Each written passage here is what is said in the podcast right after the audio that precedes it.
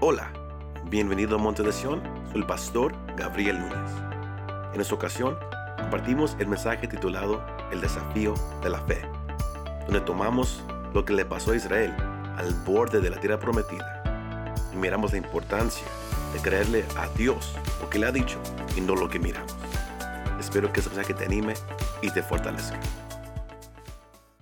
Hoy les quiero compartir acerca de un pasaje bien reconocido en, en- en el- el, eh, en los sermones cristianos. Porque la nación de Israel se ha usado muchas veces como ejemplos de, de qué hacer y qué no hacer. Pero más veces que no, se ha usado como un ejemplo de qué no hacer. Y en este, en- en- en este pasaje que hoy hemos escogido, el deseo mío es llevarlos a ustedes a reconocer una lección muy importante que, que, que le ocurrió a una generación que estaba al borde de una promesa que Dios les había dado. Pero por lo que ellos miraron, por lo que ellos sintieron, ellos decidieron irse por lo que miraron y sintieron de vez de lo que Dios había establecido por medio de su palabra. Y ellos cayeron en, una palabra que, que- que- que muchos quizás la conocen, otros quizás no. Una palabra que se llama incredulidad. Y eso fue lo que mantuvo a una generación fuera de la promesa. Y podemos, usted dijo, aprender esta lección para que, que lo que Dios te ha prometido, lo que Dios ha establecido, sea para ti, para tu familia, para una iglesia, lo que Él ha dicho que Él va a hacer, Él lo hará. Pero Él nunca dijo que iba a ser fácil. Él nunca dijo que, que- que- que- iba a ser algo simple. Requiere fe. Y es a donde yo lo quiero llevar con, con este tema, el desafío de la fe. The challenge of faith. El desafío de la fe. La nación de Israel, si usted lee, algo muy interesante de- de- de esos primeros cinco libros, especialmente de Éxodo a Deuteronomio, es que Éxodo y Levítico, usted encuentra que, que- que es- eso ocurre un año después de que ellos salieron de Egipto. En un año eh, tenemos a Éxodo y Levítico. Y luego llegamos a mitad de números. Luego Deuteronomio se trata de- de- de- del último año antes de tomar la tierra prometida. Aquí llegamos a la mitad de ese libro de números.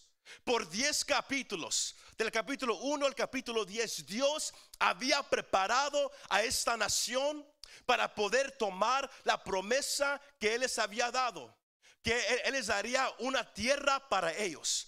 Donde, do- donde iba a fluir leche y miel, donde ellos iban a poder establecerse por generación tras generación.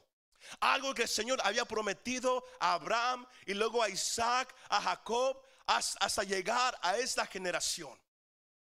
Pero ellos habían llegado al borde. Y si usted lee el capítulo 13, se mandan, ese pasaje quizás todos ya lo conocen, si lo, nomás lo voy a hacer muy breve, mandan 12 espías.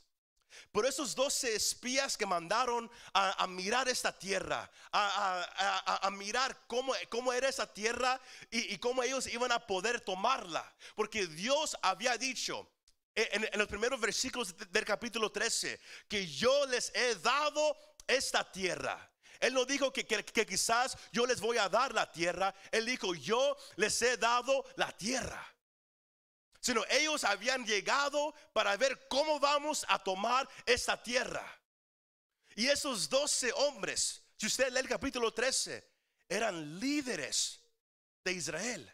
No eran, no eran gente común, eran líderes que Dios había levantado para que, para que ellos fueran por delante, para animar al pueblo, para ayudar al pueblo a, entrar a- a lo que Dios les había prometido.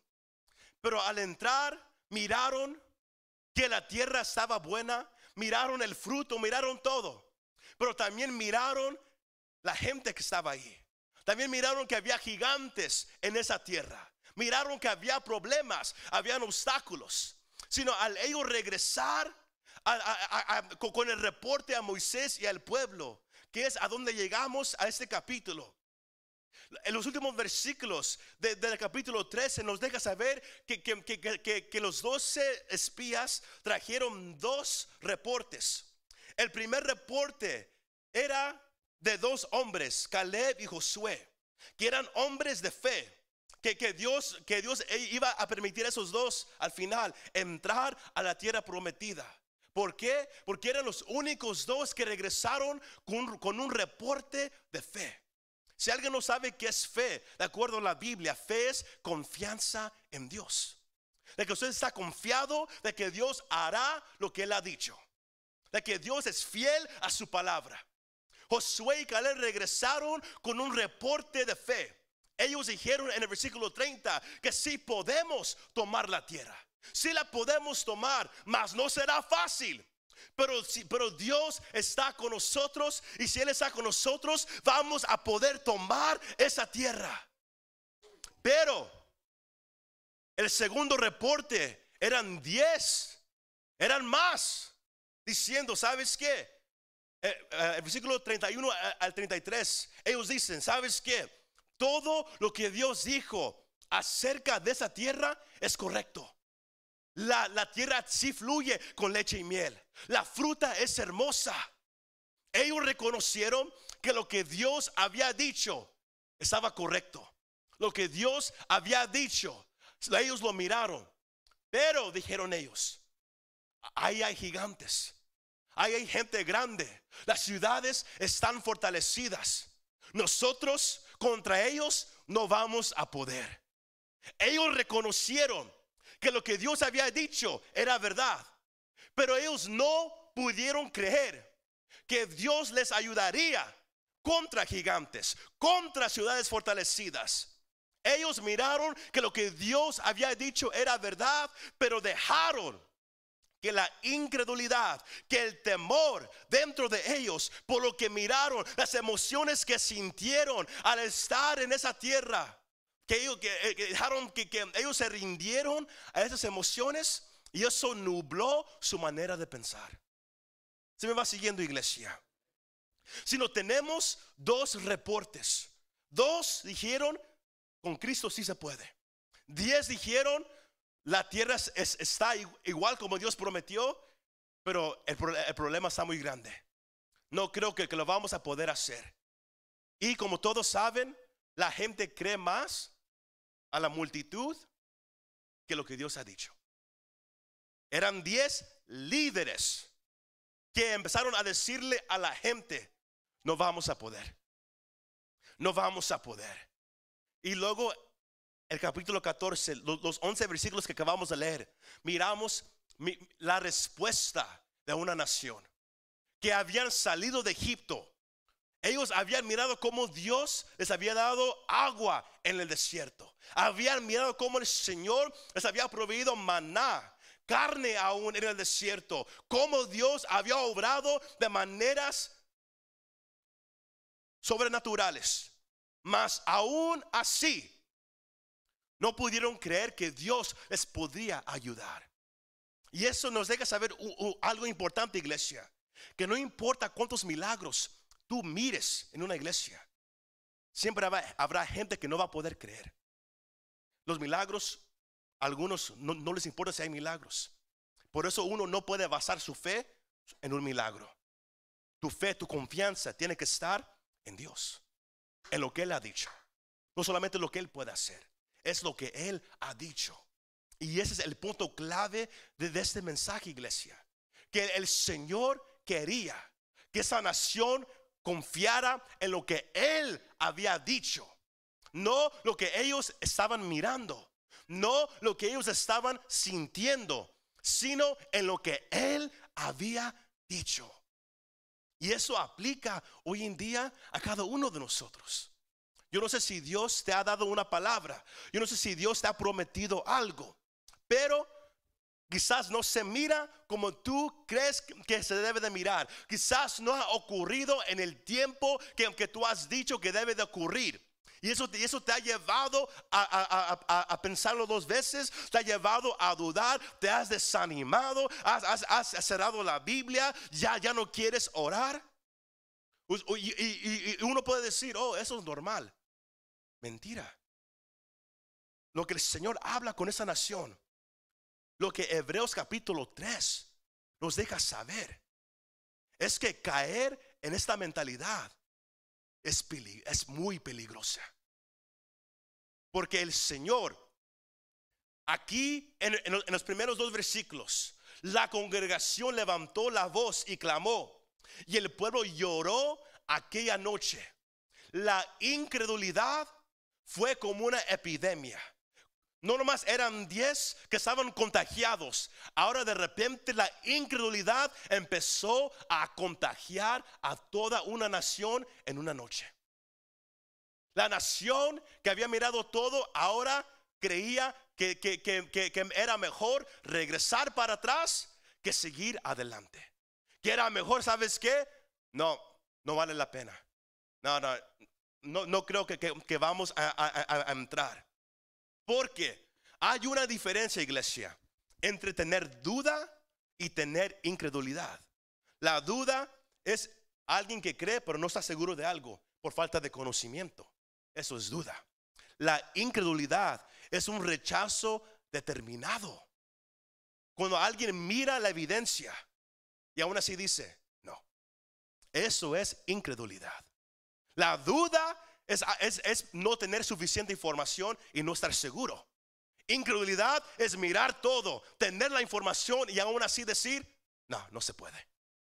Eso es incredulidad. Y la incredulidad es un pecado contra Dios. Porque dice que Dios no cumplirá lo que Él ha dicho. Si me va siguiendo esa tarde, iglesia. Todos se miran un poco serios, no, no se preocupe. Pero ellos empezaron a llorar esa noche. Pero ¿por qué empezaron a llorar?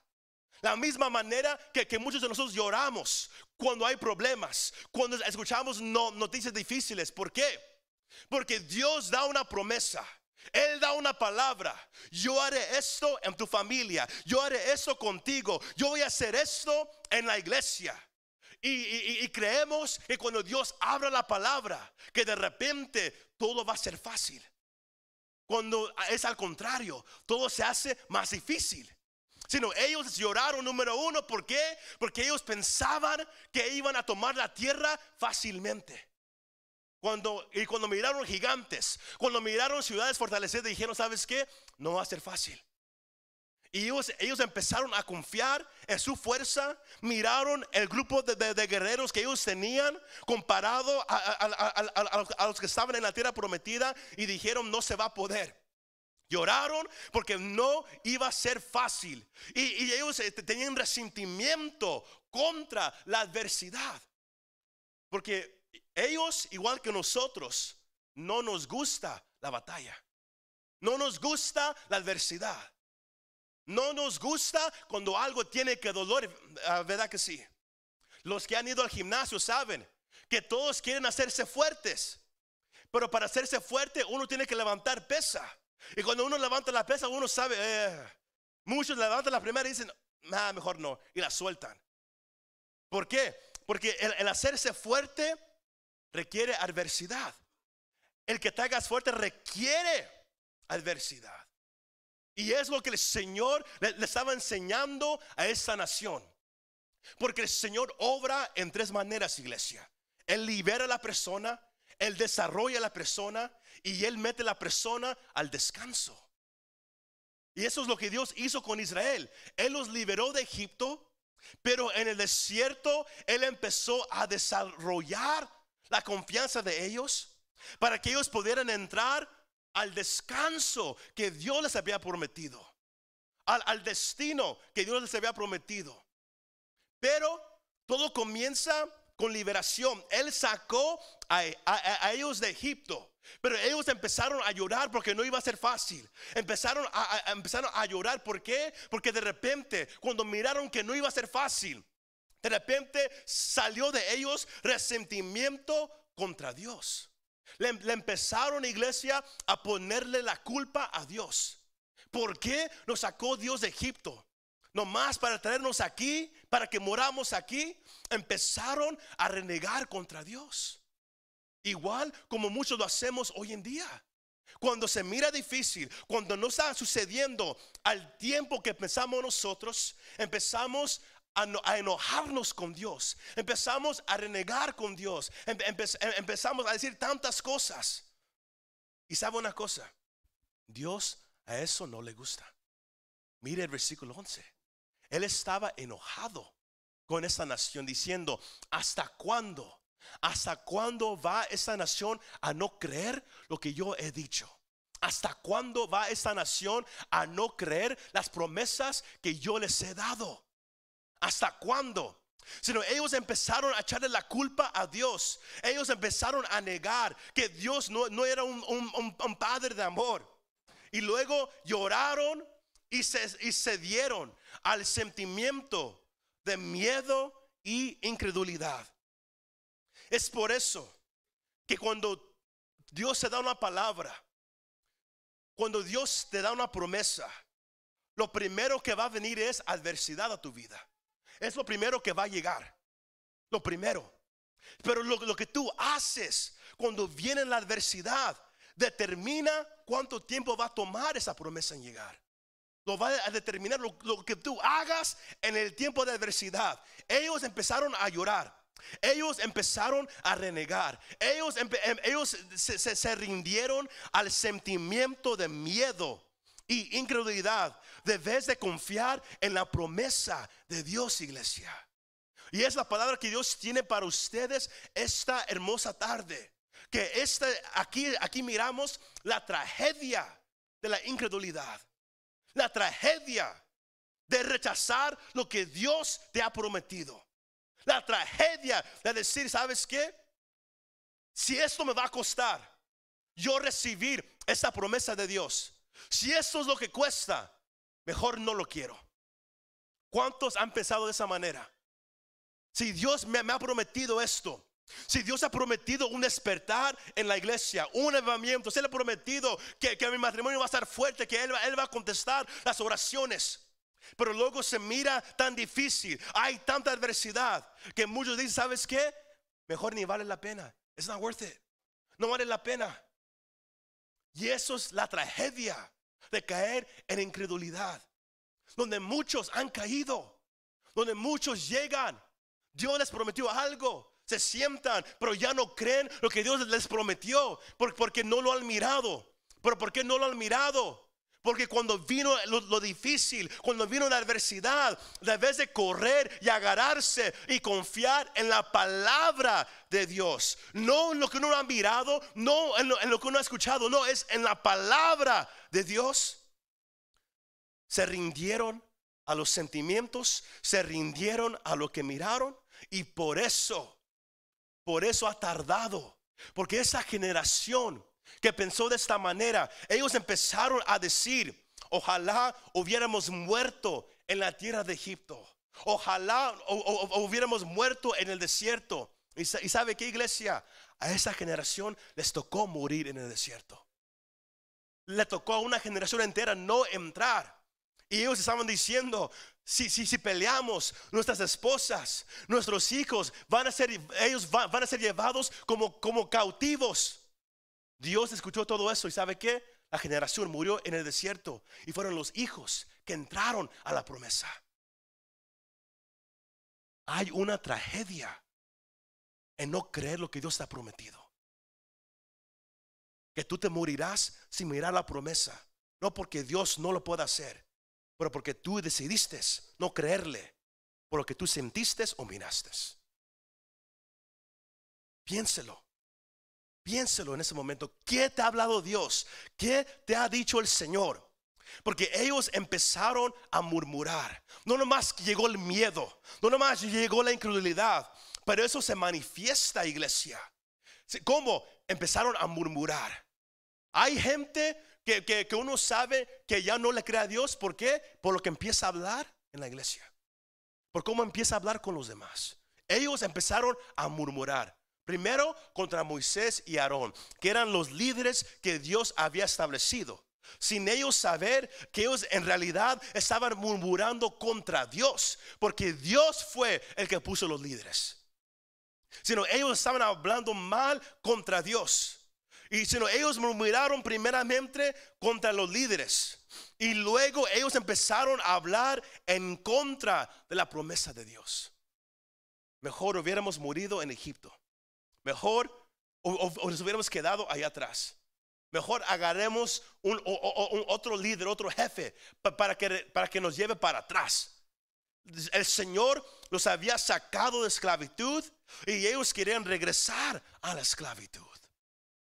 Así obra la incredulidad. Te quiere llevar para atrás de donde Dios te sacó. Te quiere amarrar otra vez de donde Dios te liberó. Es por eso que con la incredulidad uno no, se- no puede jugar. Es por eso que, que cuando te sientes con miedo, con duda, tienes que hacer algo con eso y no dejar que ahí se quede. Porque de repente va a tomar raíz y cuando toma raíz empieza a crecer. Empieza a crecer iglesia. Tenemos que tratar con la incredulidad. La tenemos que arrancar de su raíz. Y tenemos que regresar a creer lo que el Señor ha hablado. Y yo sé que, mensajes como estos son a veces duros. Pero esta rebelión llegó a ser una rebelión profunda. ¿Por, por cuál razón? Ellos empezaron, no, no nomás empezaron a, a- a- caer en credulidad, a murmurar, pero ellos también llegaron a acusar a Dios de hacerles mal. Dios, que es un Dios de amor, de bondad, de misericordia. Ellos dijeron, Él nos trajo aquí para matarnos. Él nos trajo aquí para que nuestras esposas e hijos se mueran y sean cautivos. Acusaron a Dios de ser malo. Cayeron en un pecado grave. Porque iglesia, Dios no es malo. Y eso es algo que, yo creo que usted agarre en ese momento. Aquí o allá en casa. Muchas veces se dice que podemos venir ante Dios con cualquier, con cualquier sentimiento. Y es verdad. Podemos or- orar a Dios eh, con cualquier sentimiento. Pero aún si llegamos a hablar con Dios con enojo, nunca piense usted que usted está justificado en su enojo. Nunca. Nunca, nunca, nunca. Usted y yo nunca seremos justificados en tener enojo contra Dios. Porque eso es pecado. El que usted esté enojado con Dios es pecado. Todos agarramos esa parte. Dígaselo a su vecino. Cuidado al enojarte con Dios. Pero dígaselo. Be careful getting mad at God. Cuidado al enojarte con Dios. Al estar enojado con Dios, iglesia, estamos en pecado. ¿Por qué? Porque si tú estás enojado con Dios, es porque tú estás acusando a Dios de algo que Él, que, que- que- él no está haciendo. Y eso es llamar a Dios mentiroso. Si me agarró iglesia, quizás tienes una enfermedad y, y tienes enojo. Y aún en tu enojo tienes que, tienes que tener cuidado no dirigirlo a Dios. Espero que eso le esté ayudando a alguien. El, estar enojado con Dios es pecado. Porque todo lo que Dios hace es perfecto. Y Él tiene un plan para todo. Pero si Dios trabaja en tres etapas, si Él libera a la persona de esclavitud del pecado, libera a la persona desde su pasado, entonces la persona entra, después de liberación, entra a una etapa. Algunos lo conocen como la etapa del desierto, donde el Señor trata contigo, donde es difícil porque hay tiempos de crecimiento. Pero es ahí donde Él trata contigo para qué? Porque es solamente cuando alguien ha vivido algo difícil al lado de Dios que puede ahí crecer la confianza en Dios. Todos agarramos esa parte. Usted no puede decir yo confío en Dios si usted nunca ha pasado por algo difícil con Dios a su lado. Y Dios permite que pases por temporadas donde no sabes lo que está pasando, no sabes lo que viene por delante, no sabes lo, que va a suceder. Y, tu, y tu único recurso, tu única esperanza es solamente confiar en lo que Dios te dijo que Él va a hacer. Aunque no sabes cómo lo va a hacer, aunque no sabes cuándo lo va a hacer, es nomás agarrarte de que si Él dijo, Él lo va a hacer, Él lo va a hacer. ¿Por qué? Su palabra dice que yo no soy hombre para mentir, yo no soy hombre para cambiar mi mente. Lo que yo he dicho, yo lo haré, dice el Señor. Y es lo que el Señor, Él, él estaba enseñándoles a esta generación, iglesia. Pero esa generación no quiso agarrarse de lo que Dios les dijo. Se fueron por sus emociones, se fueron por lo que miraron y no por lo que Dios hizo. No por lo que Dios había dicho. No por lo que Dios les había mostrado los meses atrás. Porque como humanos, ¿qué pasa? Nos olvidamos muy rápidamente todo lo que Dios ha hecho en nuestra vida. Cómo Él nos ha sanado en el pasado, cómo Él ha estado a nuestro lado en cada tiempo. ¿Por qué? Nos olvidamos del pasado porque porque todo lo queremos ahorita en el presente. Nos olvidamos de qué tan bueno Dios ha sido. Y la gente empezó a murmurar, empezaron a acusar a Dios. Y fue tan grave lo que ellos hicieron. Que, eh, eh, que el salmista David, él lo deja saber en Salmos 95, versículos 8 y 9, de, de, cómo Dios estaba enojado con, esa nación por cómo ellos murmuraron contra él. Y aún el, eh, aún, el escritor de Hebreos en el, capítulo 3 da la advertencia a la iglesia hoy en día de, que no caiga en la misma mentalidad, en el mismo corazón donde que ellos cayeron. Donde Dios te dice algo y tú dices, como que no creo que Dios lo va a hacer. Aunque has mirado cómo Dios ha obrado en tu vida en el pasado. Eso es incredulidad mirar cómo Dios ha obrado en tu vida, pero pensar que Él no lo puede hacer ahora. Eso es incredulidad. La duda va y viene. Uno puede salir de duda bien rápido. Incredulidad es más difícil.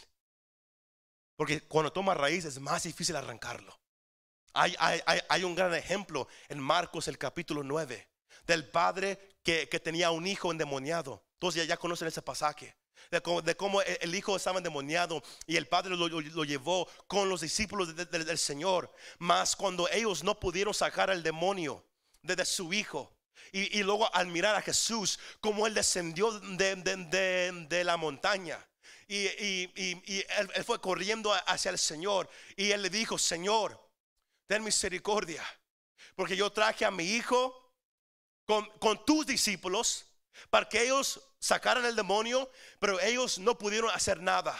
Ahora, si tú puedes hacer algo, haz algo. Y el Señor responde diciendo, ¿cómo si yo puedo? Yo lo puedo hacer.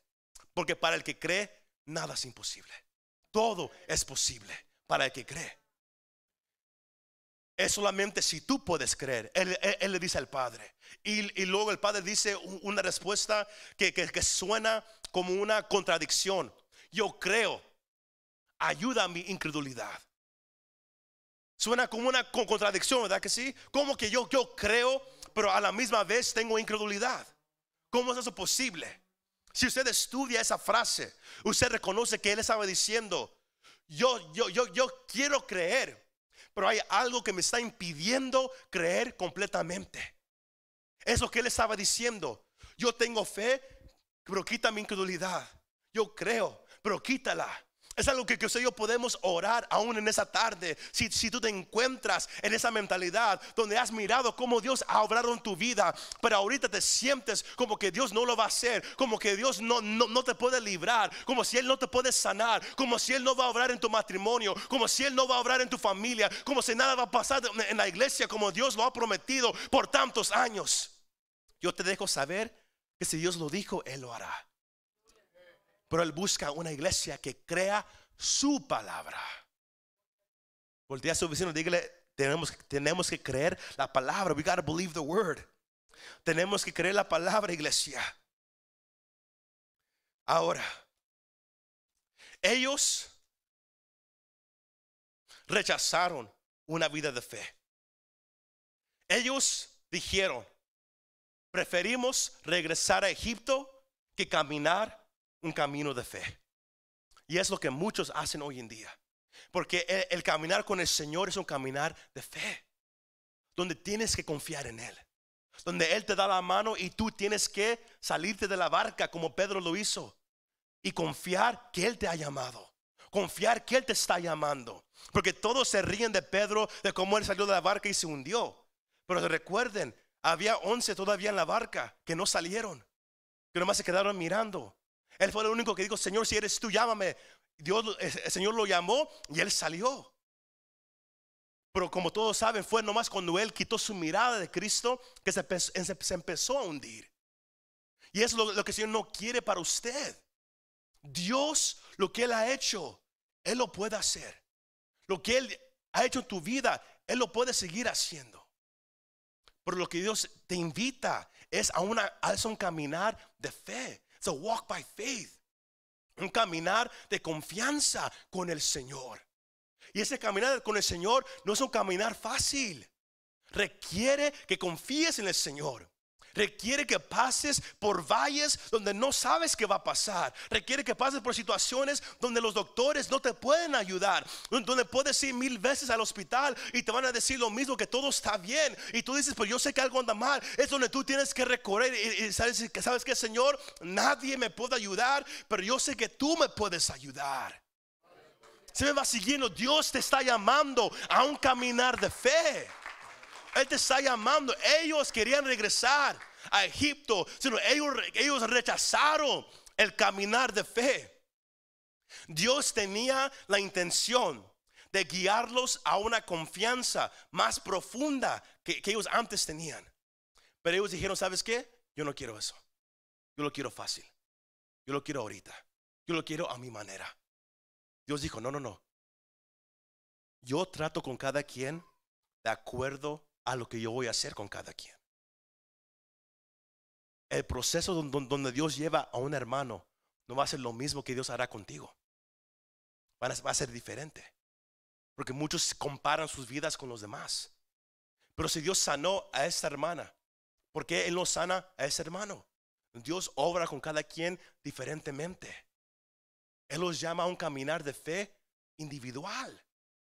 Por eso tú no puedes Tú, no puedes compararte con los demás. Dios te llama a ti a un caminar de fe con el Señor. Pero es un caminar de fe personal. Porque tu fe con Dios es una fe, iglesia, personal. La fe no es algo que, que, que, que uh, how do you say borrow in Spanish? No es una fe prestada. La fe no, es una fe prestada. Es algo que hemos enseñado a los jóvenes por años que, la, fe, la fe en Cristo no es una fe prestada. Tú no puedes creer solamente porque alguien cree. Tú tienes que venir a Cristo y, creer en Él por ti mismo. Y Dios te invita a un caminar con Él para que tú camines con Él individualmente, para que sepas que Él es real. Ellos no querían eso con Dios. Por eso Dios estaba enojado con ellos. Porque ellos no querían caminar con Él. Ellos no querían andar con él. Ahora, última pregunta e-, en esa tarde. Ellos desconfiaban de Dios. Ellos dudaron en Dios.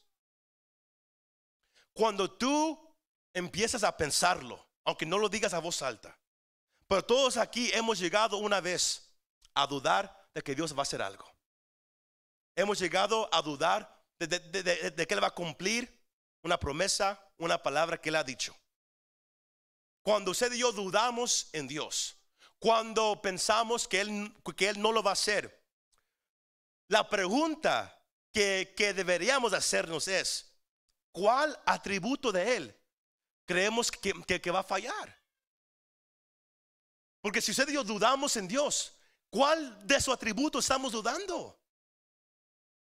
Piénselo. Y si lo piensa de esa manera, usted va a notar que es imposible dudar en Dios. ¿Por qué? Porque si usted dice, yo, no creo que Dios lo va a hacer, usted está diciendo que Dios es un mentiroso. Y Dios no es mentiroso. Dios no me ama. Entonces, está diciendo que, el, atributo de Dios de amor es falso. Porque la Biblia dice que Dios es amor. Como, que Él no te ama. Se me va siguiendo. Cuando dudamos en Dios, debemos de preguntarnos, ¿Cuál de, cuál de, su atributo pensamos que va a fallar? ¿Cuál? Piénselo. Y, y- si vamos atributo por atributo, su bondad, su misericordia, su gracia, su, su amor, su paciencia, y seguimos nombrando cada uno de ellos, usted va a notar que Dios es perfecto en cada uno de ellas. Él no puede fallar en ninguna de ellas. Solo, ¿por qué dudarlo? Dudamos cuando dejamos que la emoción, lo que miramos, nos gane. La única manera que, no nos gane es agarrarnos de su palabra. Mantener la mirada en, en Él. Moisés y Aarón no respondieron nada. Nomás se hincaron y empezaron a orar. Josué y Caleb se levantaron a, a decirle a la gente, por favor, no se rebelen contra Dios. Él le ha quitado a esa gente su protección.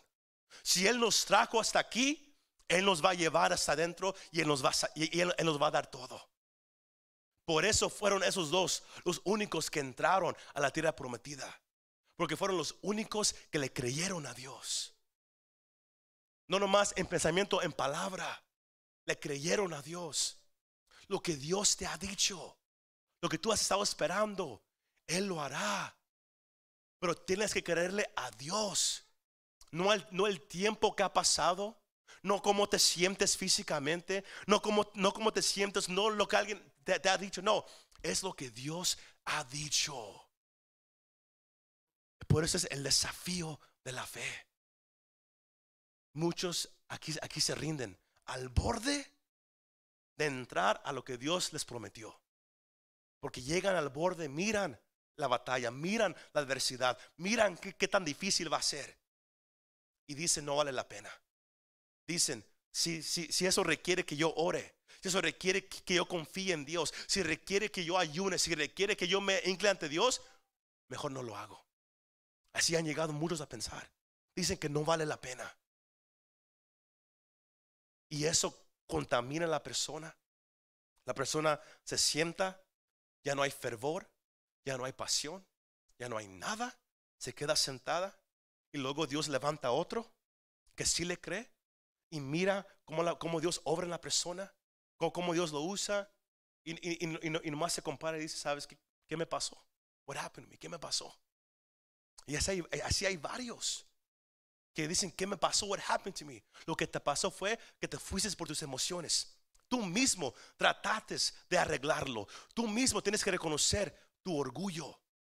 Tienes que reconocer que tú no puedes hacer nada. Lo único que tú, que, Dios te manda que hagas es que confíes en Él. Que le seas obediente a lo que Él ya te ha dicho que tienes que hacer. Iglesia, Dios ha llevado a este pueblo de liberación, pero estamos ahorita, iglesia, en, un en una etapa de, de desarrollo, donde Él está obrando con muchos de ustedes. Y es fácil caer en temor, es fácil preocuparnos, es fácil decir, ¿por qué me está pasando esto a mí, o a mi esposo, o a mi esposo, o a mis hijos? ¿Por qué está pasando eso con mi familia, o aquí en la iglesia, eso y aquello? Es bien fácil desanimarnos, es bien fácil preocuparnos, es bi- es bien fácil dudar, pero yo te dejo saber, Dios está ahorita tratando con la iglesia en un tiempo de, de desarrollo, donde es- Él te está estirando tu fe. ¿Por qué? Porque vas a entrar a lo que Él te ha prometido. Pero no puedes ir por tus emociones. No puedes andar por lo que miras. Tienes que caminar por lo que Dios ha dicho. Muchas gracias por escuchar este mensaje. Si te gustó este mensaje, compártelo con tus amigos y familiares. Para saber más de nuestro ministerio, visítanos montedesion.com o también puedes bajar nuestra app para el teléfono. Que Dios te bendiga y nos vemos la próxima vez.